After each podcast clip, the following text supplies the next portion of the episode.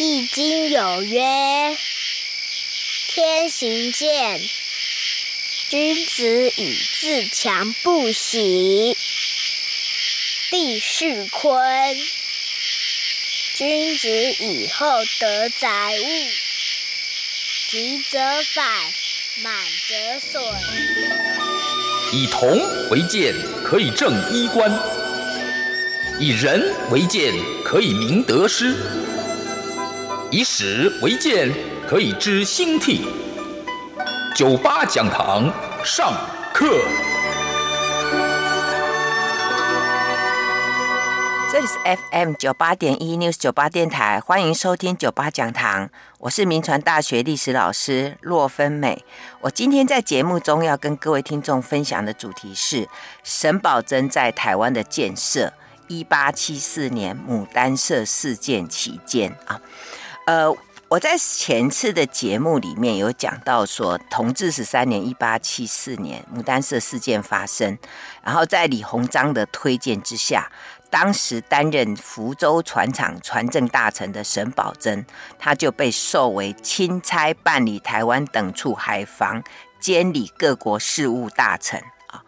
然后在权力方面呢，当时清朝政府就授给他呢，就是所有福建道的官员都受他节制啊，还有江苏、广东沿海各口的轮船，他都可以调遣。另外，他还可以跟日本还有其他各国来。等于是可以做一些谈判，而且他们可以征调一些军队等等啊，所以他是带着这样的权力跟这样的官衔，然后来到台湾啊。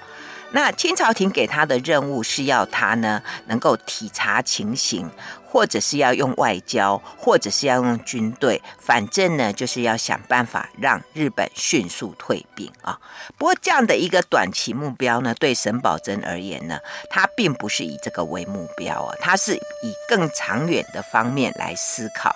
呃，不过呢，我们再回来讲哦，我们每次谈历史的时候，我们就会计较一些什么功过问题了哈、所以我在前次的节目最后啊，我有讨论到一个问题，就是说，究竟这个沈葆楨呢，他到底有没有成功的让日本军从台湾退出去啊？呃，按照这个蔡逸岚的研究，他就说，因为沈葆楨在牡丹社事件期间的建设啊，就让日军无机可乘。而且就萌生退撤兵之意，然后在张世贤的研究里面呢，他就说，因为沈葆桢这个筹备这个海防啊、哦，所以部署很好的军队，就让日本无隙可乘。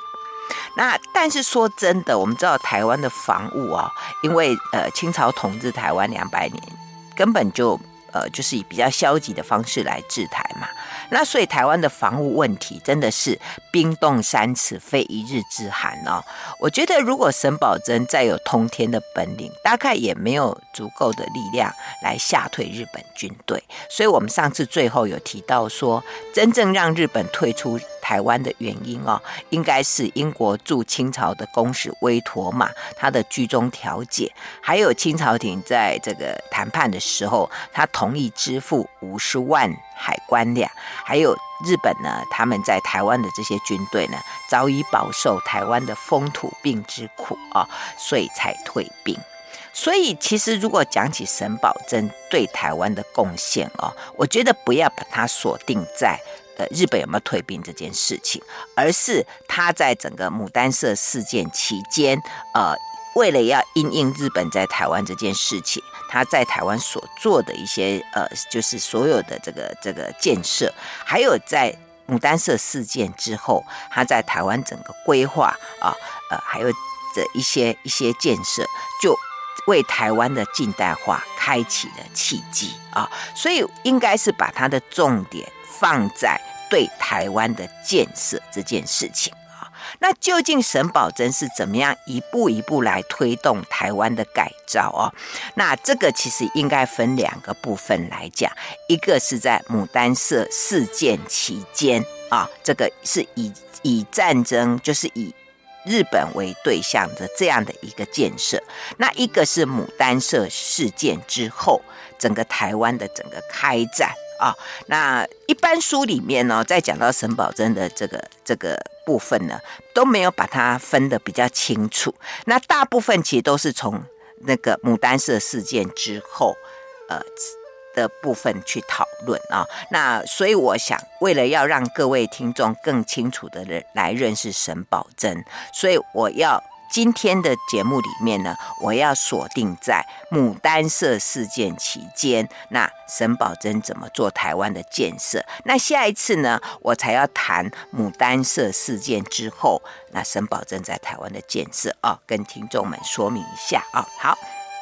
所以，我今天呢，就再回来，回到我们上次谈到说，呃，日本侵台牡丹社事件发生啊，那沈葆桢来到台湾这件事情啊，那我们上次有提到说，哎，沈葆桢来台湾之前，他其实就。呃，因为他之前，因为他在这个福州船厂的任的这个工作上，所以其实他对台湾的观察，还有对台湾其实已经有些认识，包括说台湾的这个这个樟木啊，因为他们这个福州船厂的建设也需要用到樟木，所以他也对台湾有认知。另外呢，就是台湾基隆的这个煤矿，因为我们知道煤矿对当时的轮船来讲是非常重要，所以他也知道台湾有这样。这样的部分，另外呢，就是他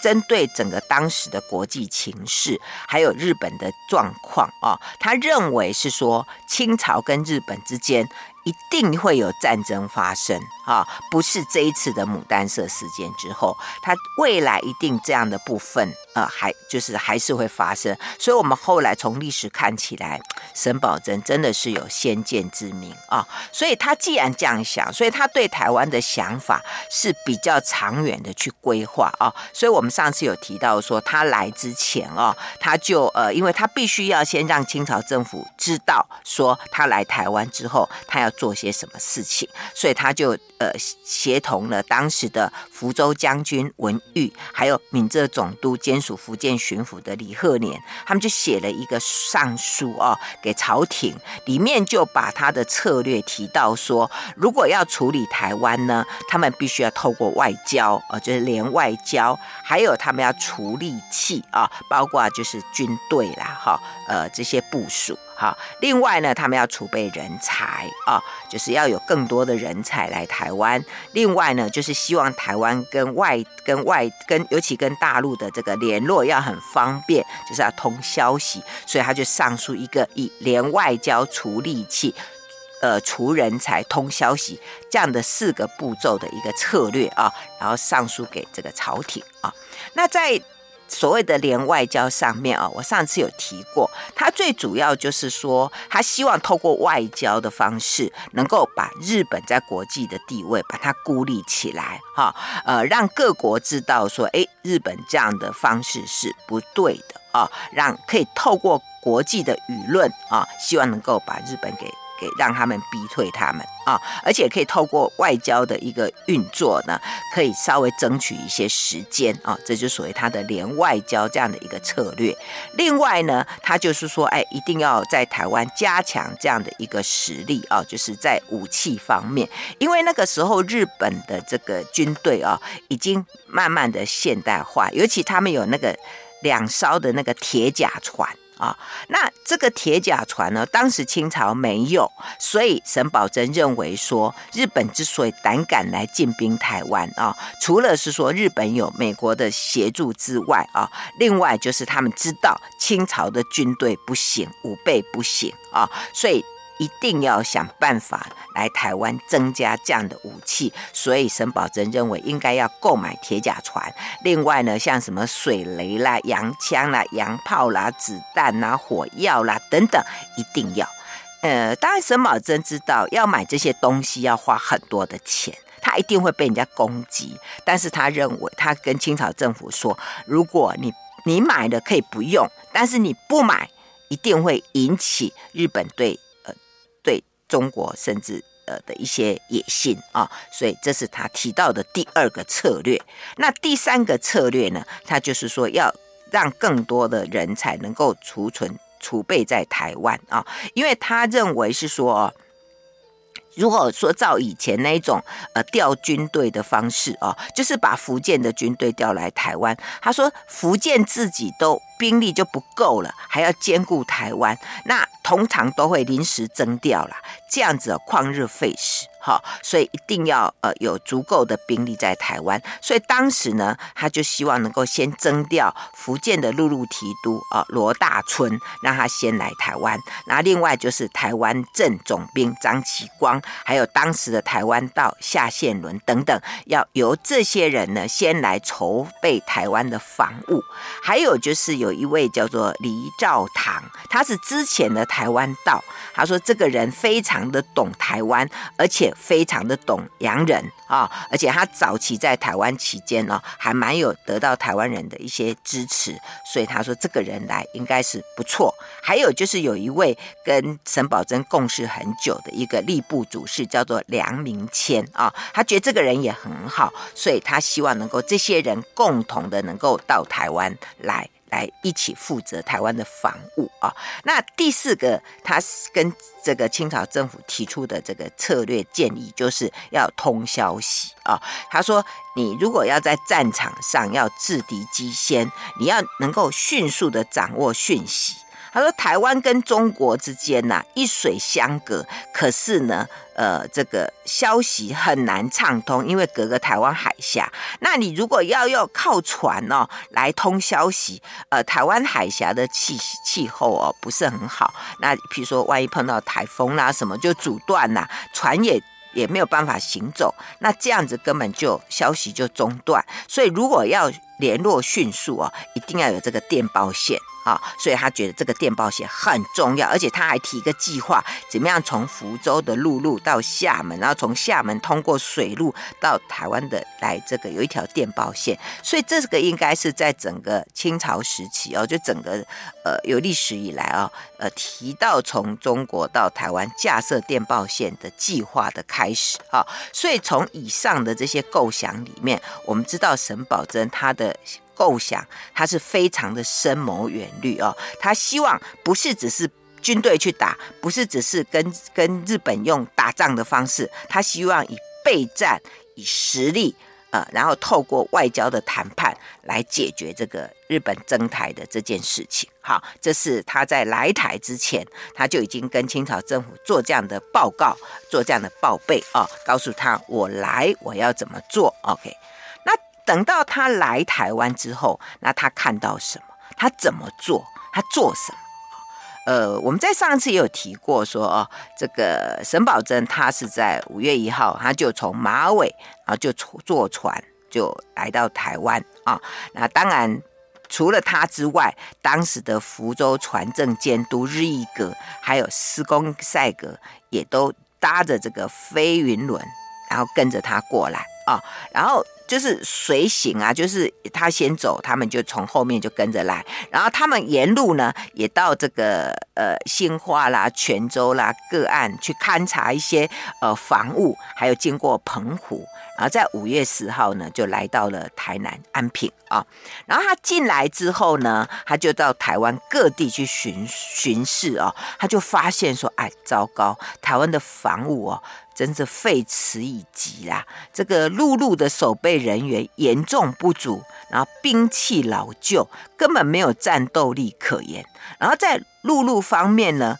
根本就没有一艘军舰呐、那海防所需要的炮台都已经颓废不堪，没有一炮可以使用。所以在这样的条件之下呢，当时呢，这个沈葆楨就跟台湾镇总兵张启光，还有台湾道夏宪伦，他们就开始商量，说：“哎，台湾的防务应该怎么做？”所以当时他们就想出了三个，一个就是透过外交先跟日本做一些谈判，再来就开始设防，然后呢，可能台湾有一些原先清朝所设的一些禁令，必须要想办法把它开通啊、哦。那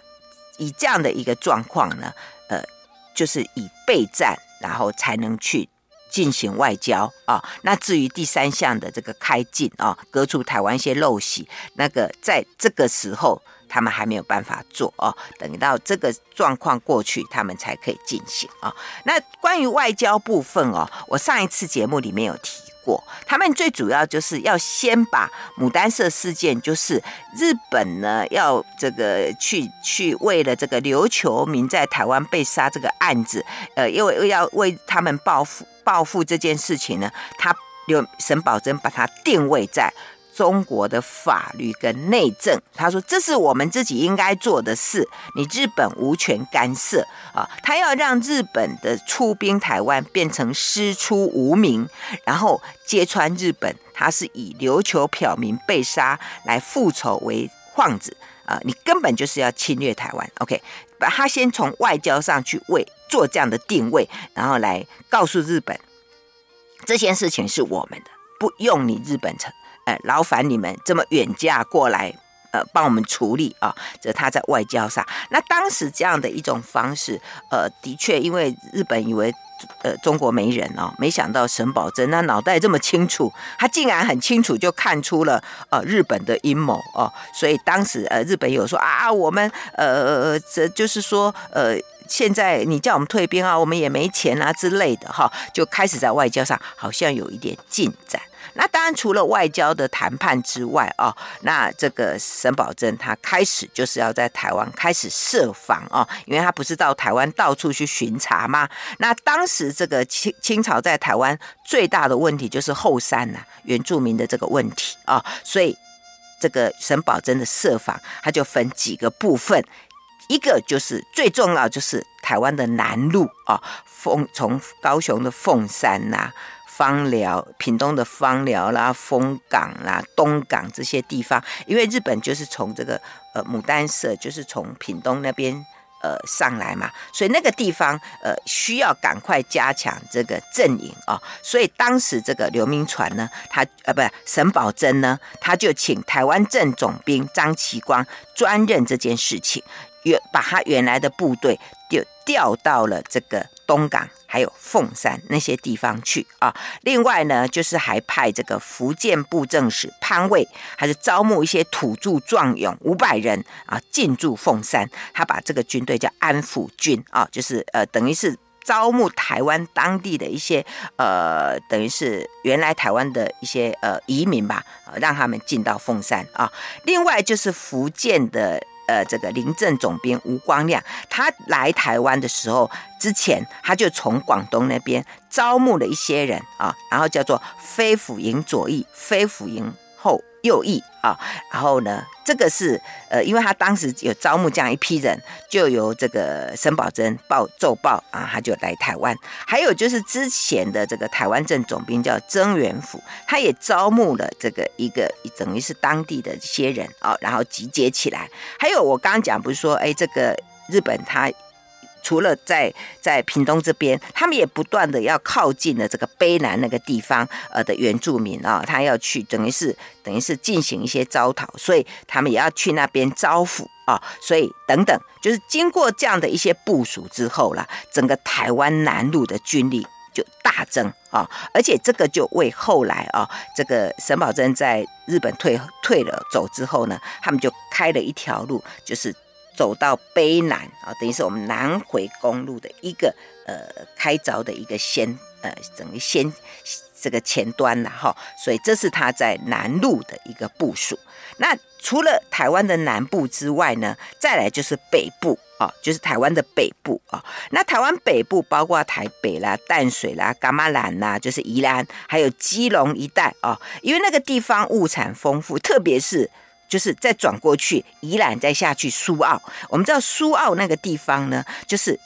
汉人跟原住民的一个很重要的一个关卡哦。那那个地方呢，因为呃，我们知道那一个地方哦，就很引起这个觊觎。可是你知道到那里真的。还蛮不方便的，所以沈葆桢呢，他当时就派这个台湾道下线轮，他们就带了一些部队，就坐轮船前往啊、哦，就到了苏澳那边，然后在那边驻扎啊、哦。而且从苏澳开始，因为我们就现在苏花公路嘛，从苏澳要到花莲奇来那个地方，哇，那个就是如果走海路的话，啊、呃，交通非常的不方便啊、哦，就是很危险。啊，那陆路要开通又需要很多时间啊，所以当时他们就把这个淡水还有噶玛兰那边招募了很多的这些呃这些呃壮丁，然后由他们来往这个地方去。那有事就来呃御敌，没事就来开山啊、哦。那另外又由福建陆路提督罗大春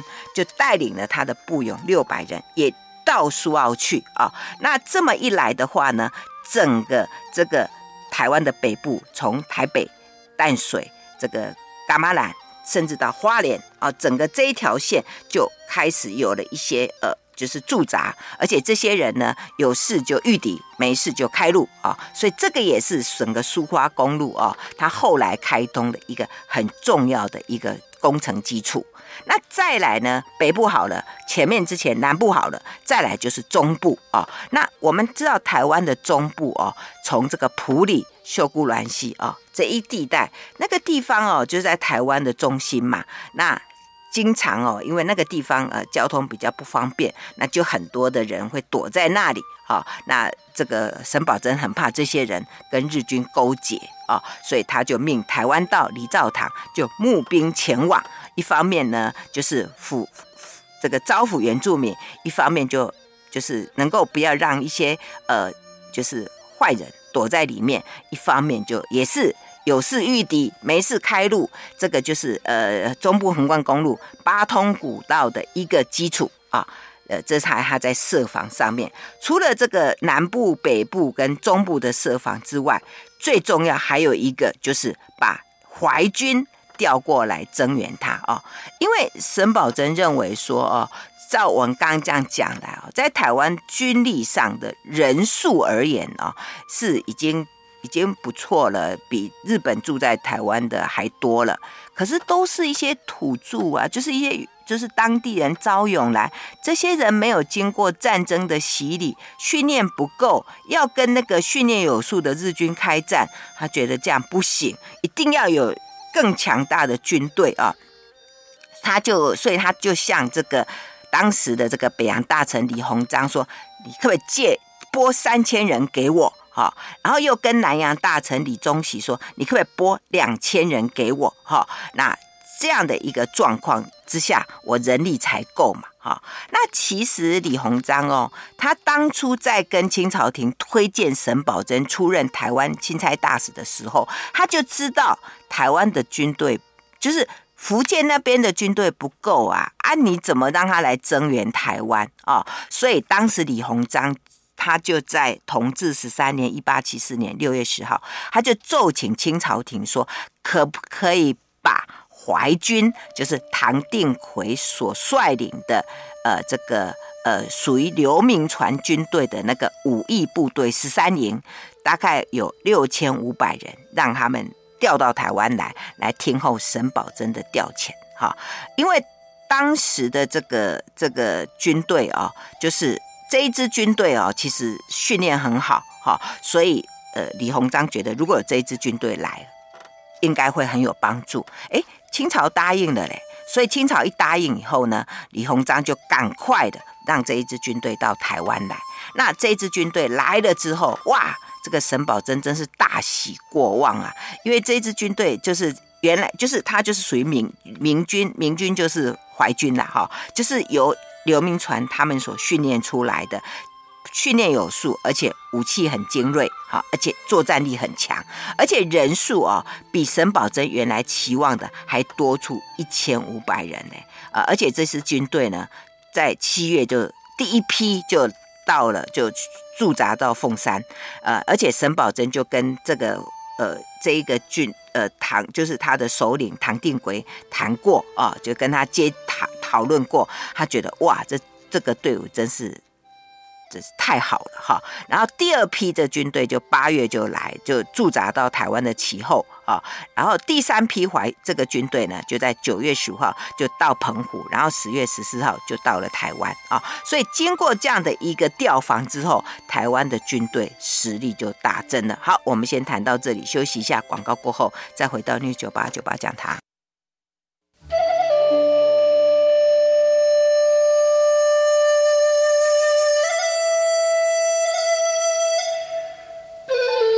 回到 News 九八九八讲堂，我是洛芬美。我今天要在节目中跟各位听众分享的主题是沈葆楨在台湾的建设，一八七四年牡丹社事件期间啊。那我刚前一台前一段节目里面就提到沈葆楨怎么样在加强台湾各地从南部、中部到北部的防务，而且呢，清朝廷还让他。让李鸿章呢，他们可以把军队调到台湾来。哇，在历史上的台湾好像从来没有这么强大的武力在这里啊。然后除了陆路方面呢，接下来我们就来看海防方面啊。按照蔡逸兰的研究哦，因为台湾孤悬海外啊，那我们前面有提到说，如果你对外的交通都靠轮船哦，那在日本兴兵台湾之际啊，啊，这个这个时候那轮船。非常非常的重要，那怎么办呢？那我们知道，这时候福州船厂它就要来支援，好，所以那时候真的清朝廷也让福州船厂的军队，呃的这个船舰来支援。当时福州船厂他们有十五艘船。啊，那这十五艘船里面，除了有三艘，就是镇海号，还有梅云号，还有海静号，这些都是原来就有住房单位啦，一个是在天津，一个在牛庄，一个是在招商局。这这三只船没有参加，剩下的十二艘船全部都投入了保卫台湾的行列。啊，呃，就负责这个军事的操演，还有参加防务，像什么杨武啊、杨武号、飞云号、安南号、靖远号、正威号、福坡号、呃永保号、陈航号、大雅号等等，反正这些船呢，我们刚刚不是说由李鸿章这个支援的这个淮军六千五百人入台吗？啊，这些船就负责载运这些军队，另外呢，就是载运这个由李鸿章所教。带要再运来台湾的洋炮二十尊，还有洋火药四万磅，哈。另外就是这个这个有这个李贺连所拨解要给台湾的洋火药三万磅，哎，三万磅啊。那除了这些船只帮忙运送之外，那另外就是呃有一艘这个福星号，它就驻驻扎在台北附近。加强台北近海的武力，那另外一个万年青号还有济安号就分别驻守在厦门还有福州这些地方，呃，就是固守这个门口哈、哦，呃，门户啊、那另外呢，又派遣这个福州船厂的各轮，他们就要负责搜搜寻台湾各口岸，还有。近海一带啊，那如果有什么军事情报，要快速的传递啊，所以这个时候整个台湾呐、啊，就像当时的这个闽浙总督李汉李鹤年，他奏报给清朝说，所有福州船厂的轮船已经都在台湾。就驶往台湾备用了哈，那另外还派遣那种就是可以通可以测量这个水深的船呢，到台湾的后山周围啊去探测一下，看看台湾的后山的状况啊。那另外呢，又有当时的南洋大臣李宗禧还支援了侧海跟威靖两艘海轮船，然后来。帮忙哈，所以你看台海之台海这个地方，一时之间真是轮船云集啊。那沈葆桢当时还盘算说，如果这些船再不够的话，他就要去请这个江南制造局在。添给他们几艘啊，然后呢，再由这个之前的台湾到吴大吴大廷，然后督督军来台，然后弥补台湾海防的空隙啊。所以你看这个，呃，当时整个清朝廷对沈葆桢的支持啊，把这些资源都给他啊，这是。就当时的这个轮船部分，那另外在海防方面呢，我们还要提到就是澎湖的海防啊，因为我们知道澎湖跟台湾跟厦门啊这个地方其实都是一个很重要的这个唇齿关系嘛啊，而且我们知道呢，呃，就是台湾这个地方哦。就是如果碰到这个台风的时候，就夏秋之际啊，这个台风很多啊，或者是下大雨，那台湾的很多的港口就没有办法停泊这些大轮船。我们刚不是说有这些轮船要来支援吗？那如果不行，就让他们先停到澎湖去哈。所以在这种状况之下，就知道澎湖对台湾、对厦门都很重要。所以当时真的就是呃，让这个澎湖啊，它真的就发挥了这样的一些功效啊，果然就呃增加了台湾的一个防守力。那另外呢，就是澎湖那边驻兵的问题了哈，因为你不能只有轮船呐，那你需要有驻兵啊。所以那时候一个澎湖的守将叫做吴奇勋啊，他就呃建议啦，他说哈。这个澎湖那边哦，有班兵七百多人，但是都是疲弱不堪使用。啊，他说要等到从中国再招募人再过来，缓不济急。他说不如这样好了。他说反正澎湖那个地方很穷啦，哦，那所以他就说，哎，是不是你把这个澎湖的本地的渔民，反正他们本来就很懂海嘛，你把他招募成为海海军，就是水师。他说这样一定可以比你从内地哦招募来会更好用。所以那个时候沈葆桢就向朝廷奏请说。准是不是准许我能够在澎湖当地招募这里的精壮的人力来补充？一方面可以增加那个澎湖人的工作机会嘛，啊，给他们另辟生计，而且可以呃，因为是当地人嘛，他们一定会好好的尽力在澎湖的这个防务啊。那即使万一这样做不好，有事端发生的时候，那。那就就就再回到原来就好，再从大陆再招募人过来就好啦。啊，所以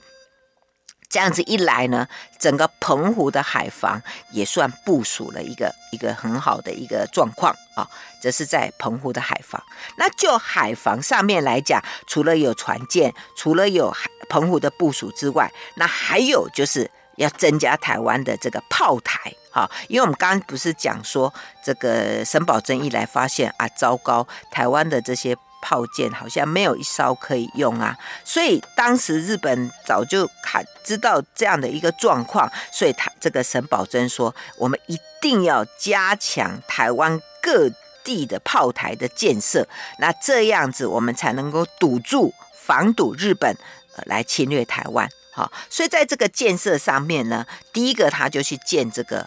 安平哦，就是现在在台南安平的这个炮台啊，呃，台湾台南安平，我们知道在这个荷兰时期哦，这个地方就已经开始了嘛，哦，那当时哦，这个安平正是一个大港，在荷兰时期，而且大船都可以从那边进来，哎，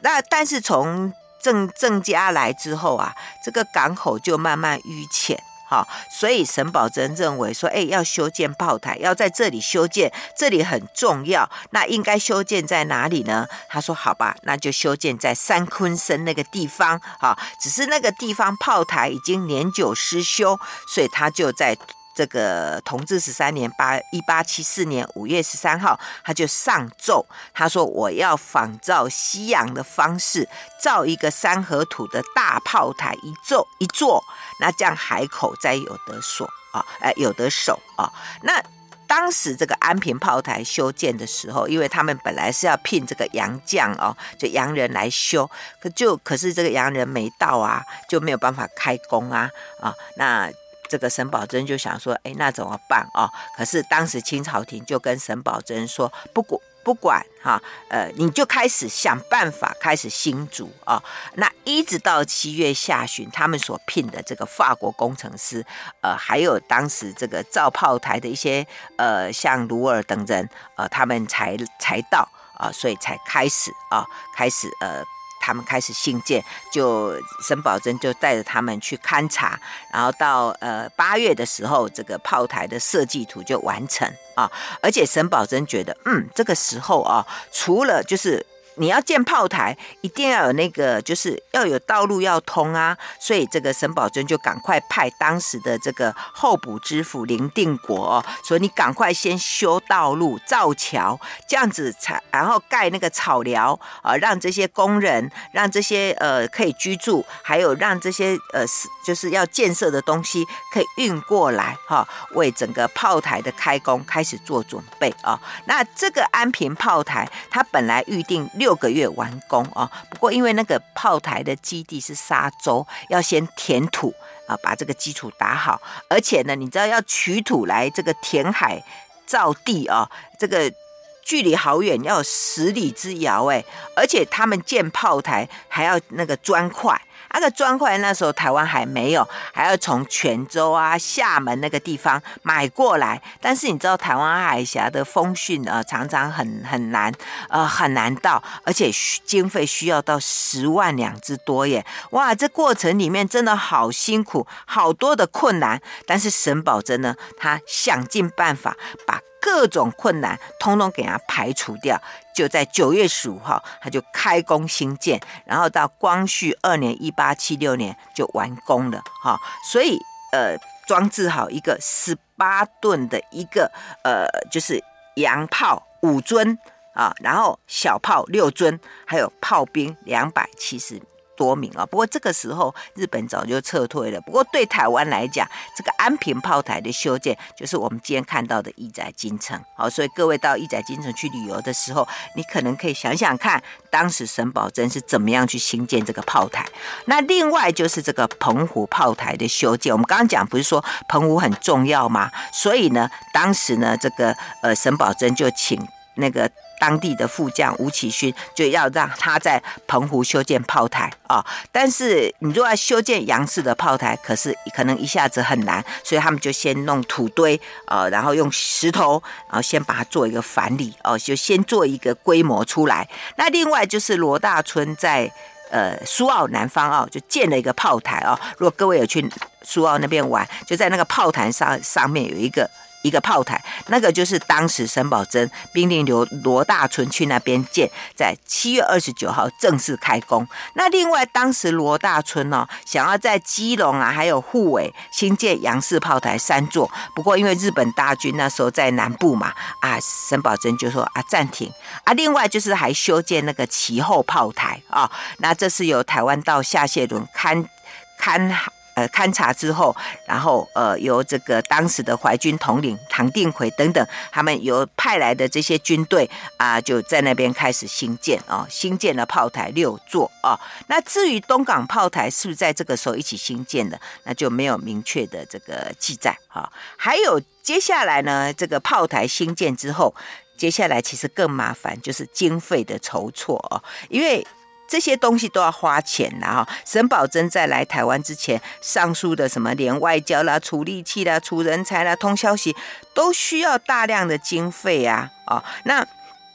沈葆桢想说：“哎呀，当时你要想办法筹措的经费。那按照蔡依兰研究哦，他当时就试图，呃，就沈葆桢就试图说，呃，从从福建各省麻烦他们哦，就是能够协助啊，把他们的粮饷拨一些过来，不然就要从台湾的盐课还有关税礼金里面。”来筹措，不然就借洋债啊、哦。那因为这个经费很紧张，所以当时他就上奏朝廷。那朝廷也还支持啦，就命令这个福建将军文玉，还有闽浙总督兼兼署这个福建巡抚的李鹤莲，要叫他们啊、哦，就是要拨叫叫拨款来给台湾。所以他们两个人就从这个海关还有这个离税里面筹了二十万两。好，还有洋火炮三万磅，就交给了沈葆桢。但是沈葆桢还要买铁甲船呐、啊，还要买军火器呀、那这些加加隆隆加起来，需要五万两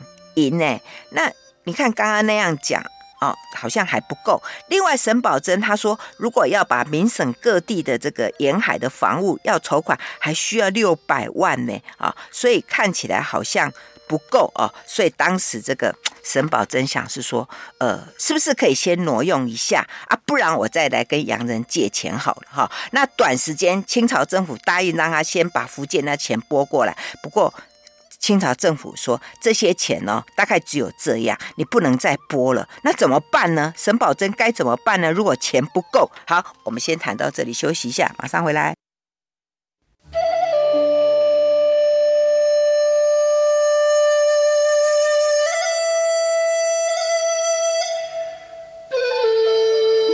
到 News 九八九八讲堂，我是洛芬美。我今天在节目中跟各位听众分享的主题是沈葆桢在台湾的建设。我谈的是一八七四年牡丹社事件期间啊。那我们刚才讲说要建设台湾要花很多的钱。那一开始的时候呢，清朝政府答应让他从福建那边能够拨一些款过来，可是还是不够。所以沈葆桢说，那只好去借洋债啦，好，所以当时呢，他们就决定呢，呃，跟这些呃其他这些像文玉啊、李鹤莲啊，他们商量之后，他们就决定向英商汇丰银行借六百万两。他就说，哎，第一期先借两百万两啊，然后后款再慢慢慢慢借过来，然后本利。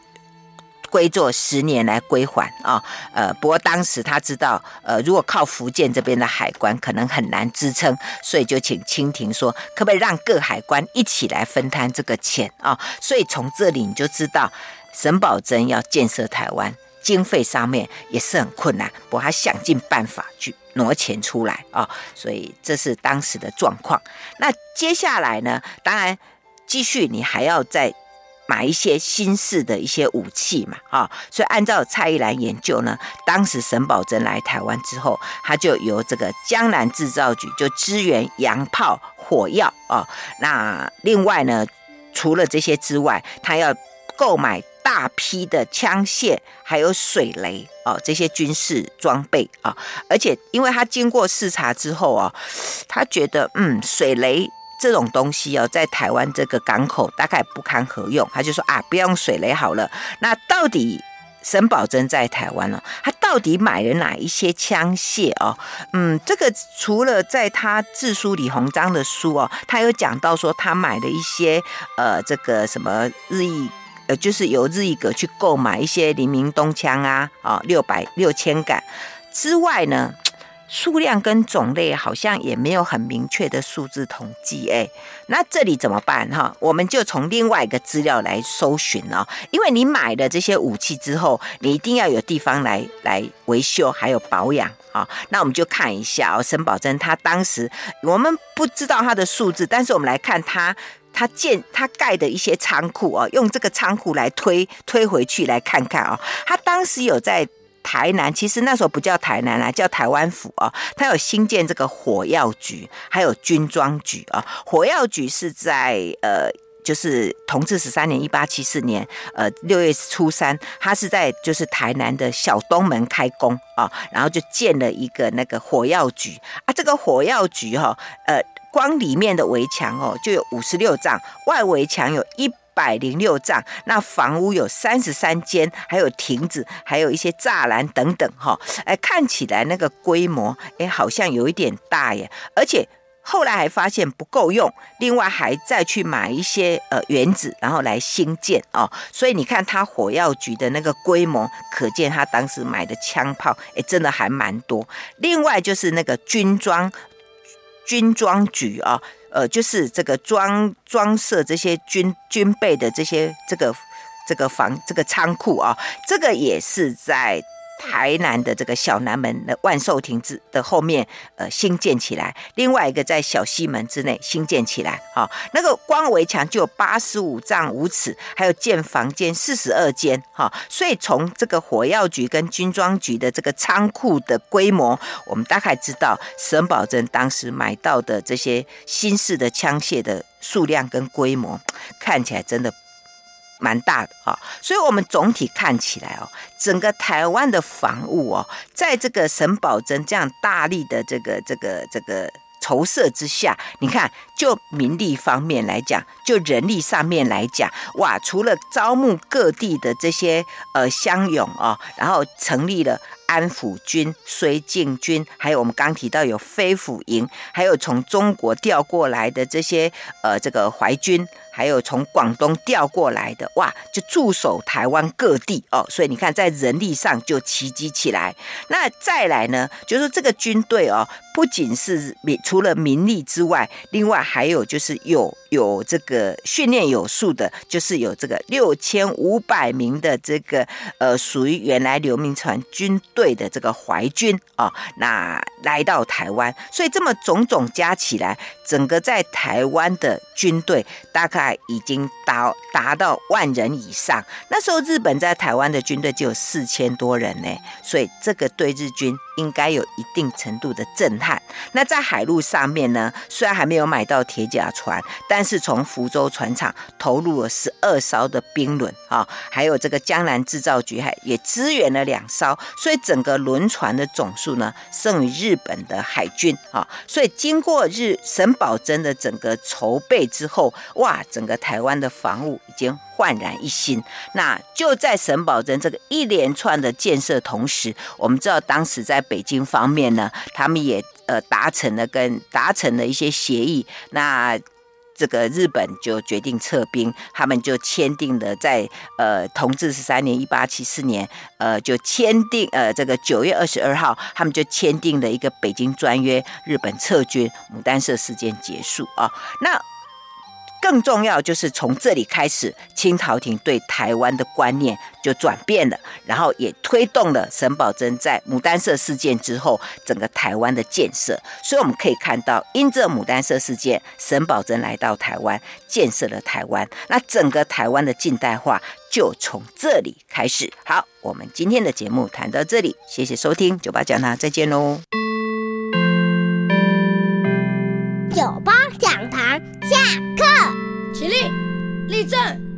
敬礼。谢谢老师，老。